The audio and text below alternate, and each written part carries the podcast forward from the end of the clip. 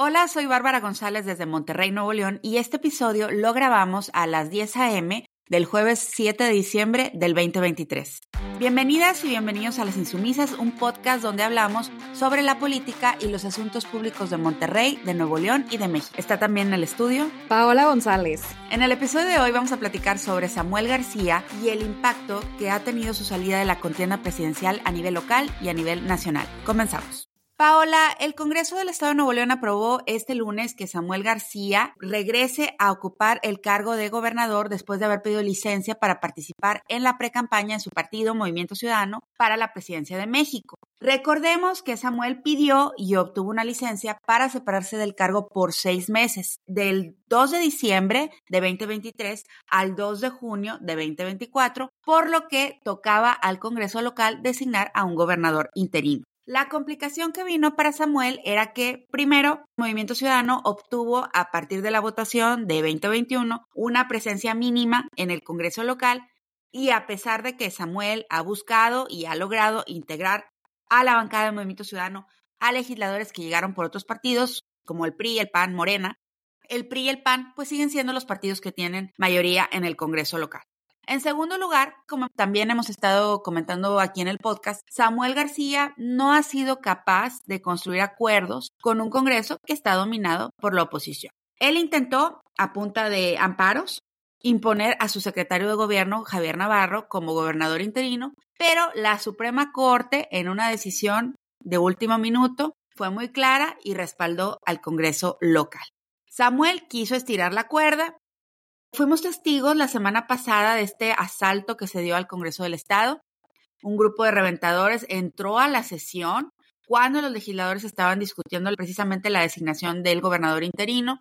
Y aunque Samuel quiso deslindarse de los reventadores muy rápido en redes sociales, fueron identificados como personajes cercanos al movimiento ciudadano. Queríamos hablar primero del impacto a nivel nacional y es que aunque el movimiento ciudadano han dicho que van a tener candidato presidencial, la apuesta por Samuel era completa, Paola. En estas semanas vimos el despliegue de lo que pintaba para hacer una campaña muy ruidosa y con mucho dinero detrás de Samuel García a la presidencia de la República. Entonces, Movimiento Ciudadano resulta ser el principal afectado por este desastre que fue la precandidatura de Samuel García, porque queda como un partido que no está listo para la grande, como un partido inmaduro y que al día de hoy no tiene ninguna figura que pueda acarrearle la misma atención. Y si con Samuel se iban a dar por ganadores con un 7, un 10%, un 12% de la votación, sin Samuel están corriendo el riesgo de perder el registro. Pero no solo pierde Movimiento Ciudadano, pierde también el presidente Andrés Manuel López Obrador, que ha sido uno de los principales promotores de la candidatura presidencial de Samuel García, que lo ha arropado en varios momentos críticos cuando Samuel García se ha estado enfrentando al PRI y al PAN a nivel local. Ahí ha estado el presidente Andrés Manuel López Obrador respaldándolo. No creo yo que ya sea posible negar que Samuel era visto por el presidente como un candidato amigo que podía ayudarle a dividir el voto opositor. Aunque aquí en el podcast también hemos hablado de que esa estrategia tenía un riesgo, Paola, y es que Samuel llegara a rebasar a Xochitl Gálvez y se lanzara entonces contra la candidata oficialista Claudia Sheinbaum. Entonces se queda Andrés Manuel López Obrador sin este candidato que podía romper el esquema binario de la candidata de la 4T contra la candidata opositora de la 4T. Y por supuesto, pues tenemos a las dos candidatas. Xochitl Galvez lo dijo con todas sus letras. Samuel García estaba ahí para dividir el voto opositor y qué bueno que ya no vaya a ser candidato. Y ha mantenido la puerta abierta a cuadros de Movimiento Ciudadano que quieran unirse a su candidatura opositora. Recordemos que, por ejemplo, Enrique Alfaro hace apenas unos meses decía que él no estaba convencido de esta estrategia de Dante Delgado de correr por separado. Y Claudia Sheinbaum pues Claudia Sheinbaum salió a defender a Samuel García, diciendo que no estaba bien que el Congreso nombrara a un interino que no fuera de Movimiento Ciudadano, porque cuando ella dejó la jefatura de gobierno, nombraron a un interino de Morena, a Martí Batres. Y aquí lo que habría que aclararle a Claudia Sheinbaum fue que eso ocurrió porque Morena tiene una mayoría en el Congreso de la Ciudad de México y aquí quienes tienen mayoría son el PRI y el PAN. ¿Cómo ves tú, Paola? ¿Cuál ha sido el impacto a nivel nacional en los partidos, en la misma contienda presidencial, que se nos ha adelantado con precandidaturas que ya operan como si fueran candidaturas? Pues creo que ya había como este posicionamiento, fue algo que se mencionó bastante por Mariana y por Samuel, que ya iban a dejar al PRIAN en el tercer lugar, que ya Xochitl estaba totalmente sepultada.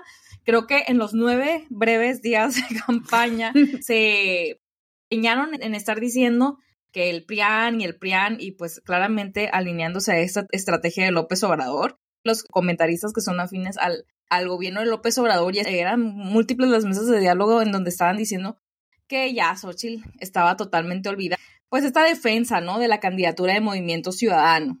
Incluso ya las encuestas de Morena le daban el 17% ah. de la votación a Samuel y Samuel decía, pues yo ya me veo en un segundo lugar, ¿no? Creo que es un acierto para Xochitl, o sea, es algo ventajoso para ella que Samuel no pudiera finalmente contender a la presidencia. Creo que esto también lo vimos en el semblante de Claudia este fin de semana cuando la entrevistaban sobre lo que opinaba que estaba sucediendo en el Congreso de Nuevo León en general. Creo que Xochitl también tiene que seguir buscando una estrategia para poder sumar esos votos indecisos o desencantados con las políticas de López Obrador que son muchos y que vienen de distintos lugares. No es cierto, como lo han afirmado aquí algunas personas en Nuevo León, que los desencantados con algo vienen del pobre manejo de la pandemia. Creo que esa es una generalización muy esencialista. Conozco bastantes sectores que no van a votar por, por Claudia. El movimiento feminista no va a votar a la 4T. Tampoco es difícil que, que vaya a votar a la oposición. Ambas candidatas han elegido equipos problemáticos. Eh, no vemos muchas caras jóvenes ahí aunque una parte del padrón electoral, cerca del 30% tienen de 18 a 29 años, lo cual también pues presenta un, desafío para las dos candidatas y que era esta parte del padrón electoral que se esperaba que Samuel pues tomara, ¿no? Esos desencantados con Morena, pero que tampoco iban a votar por el PAN y que está constituido por personas muy jóvenes. Creo que a todos nos sorprendió lo que pasó una de las cosas que más dijeron era que estaba esta percepción, ¿no? De que no iba a llegar a tanto a nivel local como a nivel eh, federal. Básicamente todo el foco de atención se guió hacia, hacia Nuevo León y, creo que es algo que, que, sí dejó confundidos a todos en México porque no vemos eh, claridad para Movimiento Ciudadano y parece que va a ser una elección pues entre el PRI, el PAN y Morena, ¿no? Sin estos 17 puntos de ventaja que le daba, que le daban a Samuel. Las encuestas de Morena, hay que Las encuestas de Morena, claro. Porque las demás encuestas pues lo traían en, un dígito a Samuel García. Sí, Paola, o sea, estuvieron tratando como de vendernos esta idea de que ya habían rebasado a Xochil Gálvez, no habían rebasado a Xochil Gálvez, pero sí, la idea era ver cómo podían atraer este voto joven, que se entusiasmara por algo diferente, y lo que no calcularon fue que Samuel pues tenía esta debilidad acá en, Nuevo León, que fue lo que al final terminó por hacerlo renunciar a la candidatura. Y es que él no podía planchar la situación aquí en el estado y él en su brevísima campaña, decía, bueno, pregúntenle a la gente de Nuevo León, pero la realidad es que pues aquí Samuel está muy emproblemado, o sea, si realmente a nivel nacional venían a preguntar aquí en Nuevo León, pues le iban a decir cuál es la situación aquí. Pues esto era una campaña de, de humo y al final, pues ya lo tenemos de regreso aquí a Samuel García. Tuvo eventos el fin de semana cuando estaba esta situación de incertidumbre respecto a quién era el gobernador, si era Samuel García o era el interino que había nombrado el PRI y el PAN. Tiene un evento, y fíjate, Paola, qué curioso. Él tiene un evento con acarreados eh, en el municipio de Escobedo, que es un municipio metropolitano que gobierna Morena. No lo tiene, el evento es de su regreso, entre comillas, triunfal, en Monterrey, que es el, el municipio más importante que gobierna Movimiento Ciudadano en Nuevo León y que gobierna Luis Donaldo Colosio, su compadre, va y tiene este evento de regreso en Escobedo, el municipio de Morena.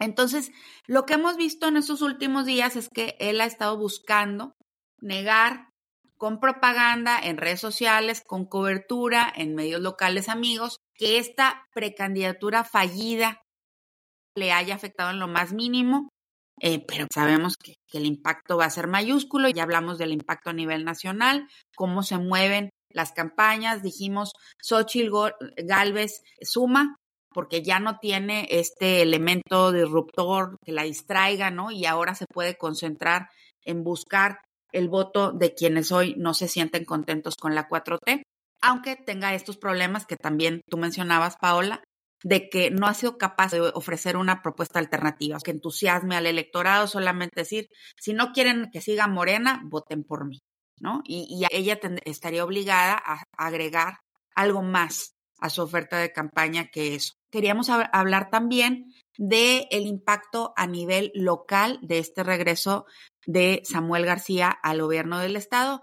Carmen Morán Breña escribe para el país y abro comillas, Samuel García ha dado un giro tan grande a la política en estos últimos días que le ha salido de 360 grados. Él se queda en el mismo sitio, efectivamente.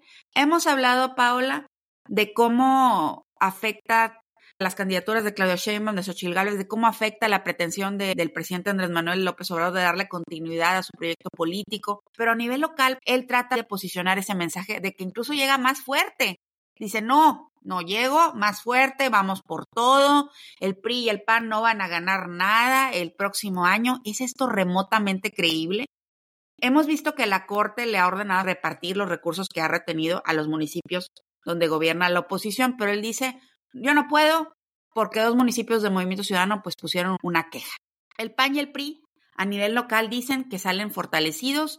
A nivel nacional se dice que el PRI y el PAN de Nuevo León le hicieron un gran aporte a la campaña de Xochil Gálvez y que si aquí hay inteligencia pueden seguir exprimiendo lo fallido de la precandidatura de Samuel García para debilitar a Movimiento Ciudadano rumbo al 2024. ¿Y qué va a suceder con Mariana, Paola? Habían anticipado que tendríamos a los dos haciendo campaña juntos.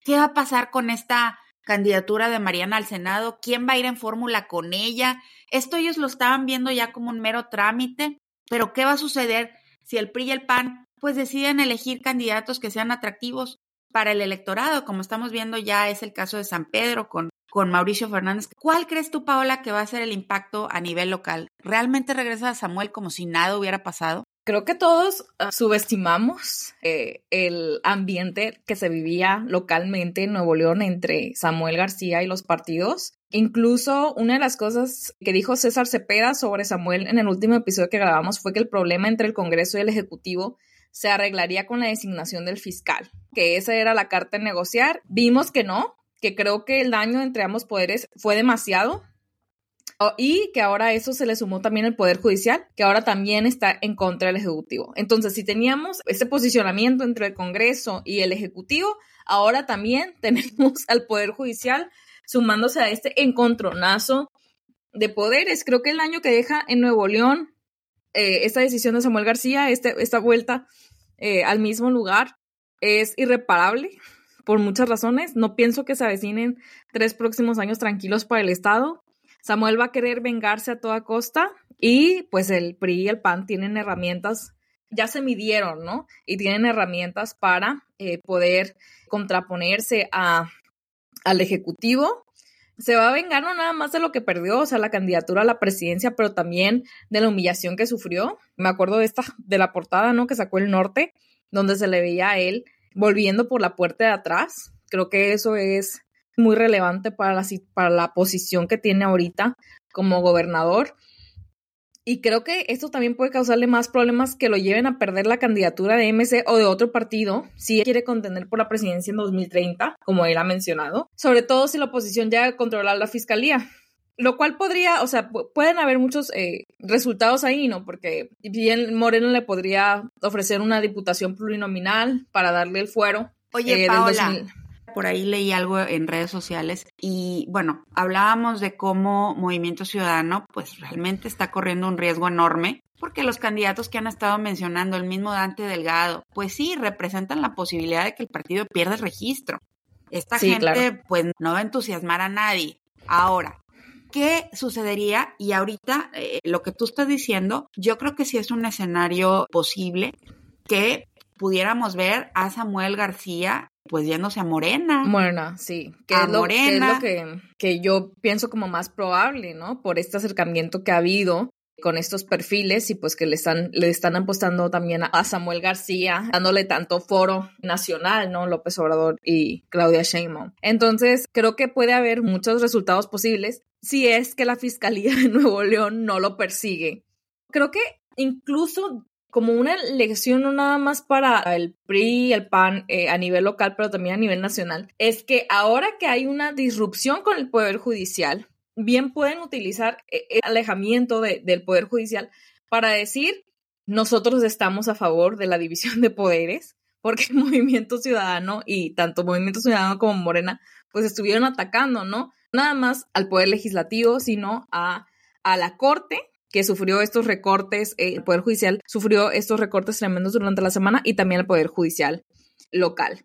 Y pues para responder a la pregunta sobre la candidatura de Mariana y qué es lo que va a suceder con Movimiento Ciudadano, después de este desastre de Samuel García vemos a un Dante Delgado muy desencajado, diciendo que el PRIAN mató al bloque de contención contra Morena, cuando ya hemos mencionado en repetidas ocasiones que más bien Movimiento Ciudadano pues estaba a favor de Morena y Samuel era la estrategia del oficialismo para restarle votos a Xochitl. No hay un candidato claro, el tiempo se está comiendo Movimiento Ciudadano, que no ha aprovechado el foco de atención nacional para lanzar ningún nombre oficial. Se ha mencionado en los medios a Patricia Mercado, Álvarez Maínez e incluso el mismo Dante Delgado.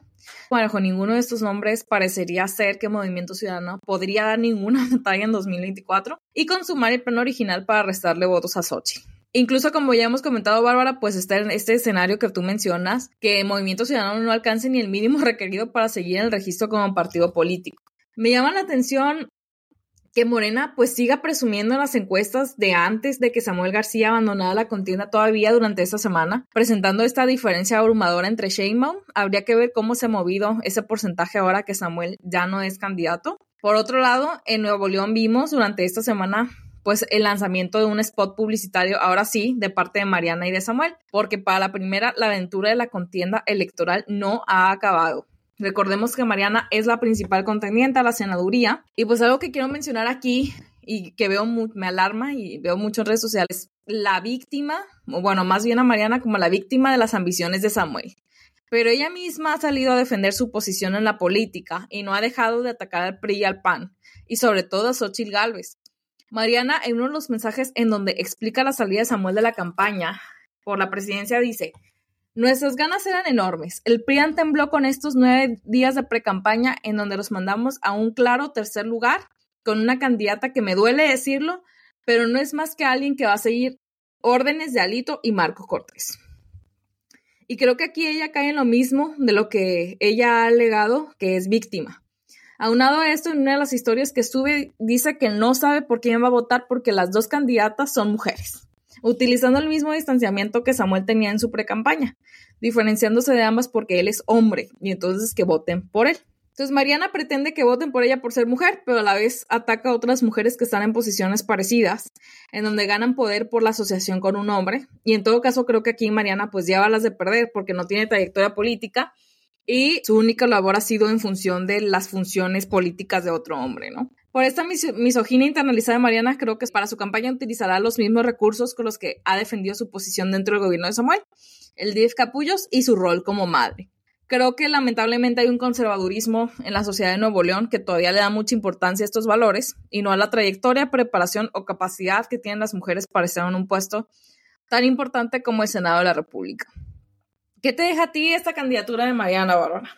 Pues este spot, eh, ridiculísimo, pero al parecer mucha gente lo está considerando así como que lo más del marketing. Eh, yo pienso que lo tenían grabado antes, o sea, cuando no sabían que, que se iba a caer la candidatura de Samuel, porque había esta intención muy clara de que iban a hacer campaña los dos juntos, ¿no? Bueno, los dos juntos con la bebé y que iban a andar por todo el país y no esta idea como de la familia y son jóvenes y todo este rollo que ellos traían marquetero. Entonces, creo que ese video ya lo tenían y bueno, lo sacan porque no quieren dejar morir esta precandidatura de Mariana. Ellos consideran que va a ser un mero trámite que Mariana tiene ganado el Senado. Yo ahorita no estaría tan convencida. Hemos visto, por ejemplo, que han despegado otras figuras aquí en la oposición a nivel local, precisamente porque se han puesto a responderle directamente a Mariana y a Samuel, como es el caso de la diputada Lorena de la Garza, que yo creo que va a ser la candidatura del PRI. Y, y creo que es una decisión inteligente porque iba a ser muy difícil para el PRI estar contestando a estos videos de, de Mariana Rodríguez con alguno de los líderes eh, hombres, porque Mariana se iba a victimizar, iba a decir que era violencia de género, etcétera. Entonces, bueno, entra la diputada Lorena Lagarza. A mí, como una persona que ha trabajado en comunicación, así es como se hace un video, ¿no? Con esa como tranquilidad y estos son los puntos y creo que lo hicieron bien ahí. Y como tú has dicho, a nivel nacional como que han estado también prestando atención a la política local. Antes como que asumían que, aquí nadie eh, le decía que no y que todos amaban a Samuel y a Mariana y bueno, pues aquí ya están viendo que no es así.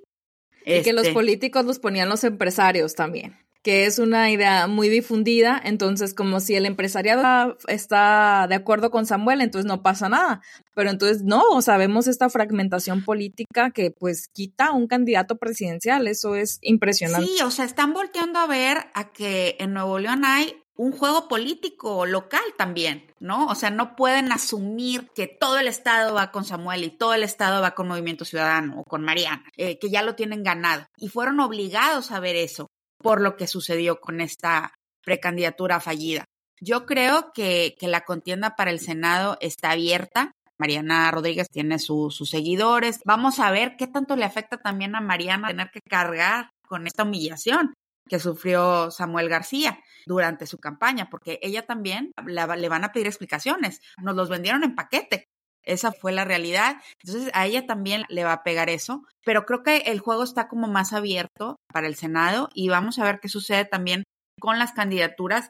Samuel estaba muy interesado en ganar el Congreso local en las próximas elecciones y yo creo que, que ahorita pues, va iniciando negativos también esa precampaña para el Congreso local, porque él pensaba que con su candidatura presidencial iba, iba a jalar, ¿no? Votos para sus candidatos locales que no tienen, no tienen figuras fuertes ahorita en Movimiento Ciudadano. Ya lo habíamos platicado aquí en el podcast.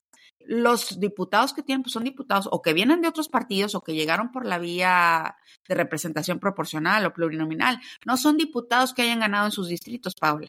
Entonces lo van a tener muy difícil. Creo que más bien le está apostando también a, las candidaturas que podría ganar Morena, pero pues tampoco Morena está teniendo candidaturas fuertes dentro de los municipios y no pienso que le vaya a funcionar lo que ya le funcionó de estar comprando diputados y alcaldes. Entonces yo sostengo que, que no va a tener una segunda mitad del sexenio de, de Samuel García tranquila, creo que va a tener fuertes encontronazos con el Poder Judicial y con el Poder Legislativo y también con los alcaldes que vayan a, llegar del PRI y del PAN para las próximas elecciones. Yo pienso que se rebasaron muchos límites y que esto puede pues tener consecuencias trágicas para Samuel García en el próximo trienio. Este fue el episodio 53 de Las Insumisas. Les agradecemos mucho que nos escuchen y que compartan el podcast. Les invitamos a que se suscriban para recibir notificaciones y también pueden seguirnos en nuestras redes sociales arroba insumisasnl en Twitter e Instagram. Soy Paola González. Soy Bárbara González. Gracias por escucharnos y hasta la próxima.